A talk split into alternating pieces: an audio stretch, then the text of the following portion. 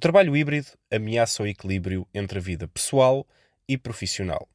Como pode ajudar a sua equipa a minimizar estas desvantagens? Repense pequenos hábitos diários. 1. Um, crie intervalos entre as reuniões ou durante as reuniões mais prolongadas, para que as pessoas tenham a oportunidade de ir buscar um café ou se levantarem por 10 minutos.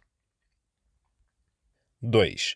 Exija intervalos entre reuniões, para ajudar a fazer a transição mental para um novo tema.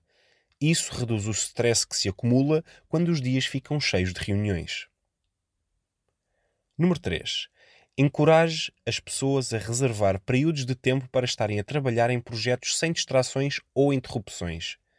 Mais tempo com foco numa única coisa implica o sentimento de progresso e isso reduz a pressão. Número 4. Incentiva as folgas dias ou períodos do dia em que as pessoas desligam e tiram férias. Falo da importância de recarregar as baterias. O bem-estar das pessoas é uma prioridade.